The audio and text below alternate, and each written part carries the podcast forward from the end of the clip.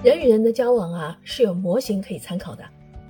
如果我们在社交的过程中留心观察，可能会发现一些反复出现的行为模式，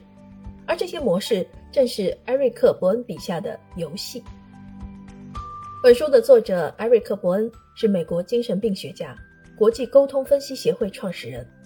早年他学习精神分析，二十世纪五十年代创立沟通分析流派，其沟通分析法在心理治疗、教育。管理等与人际关系密切相关的工作领域均有积极而深远的影响。《人间游戏》一书解析了三十六种日常生活中的心理游戏，分析游戏中角色的举动、目的和益处，让日常沟通变得更加理性高效，应对人际沟通中遇到的问题，有效改善夫妻关系、亲子关系、职场关系。这些心理游戏是让《人间游戏》一书畅销的原因之一。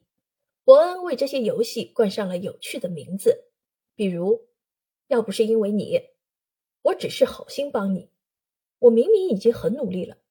可算是逮着你了，他们会很高兴认识我”等等。作者先区别了人的三个自我：父母自我状态、成人自我状态、儿童自我状态。在完成对自我的审视后。作者用大量的篇幅把每一种互动沟通的标准过程加以分析，在分析的过程中也提出如何终止或避免这样的游戏。了解这些心理游戏，不仅可以帮助我们抵御无意识游戏的操控，还有助于摆脱习以为常的思维模式和一成不变的行为模式，理性客观地认识和选择自己的行为，获得更加鲜活的洞见，最终提高生活的幸福感。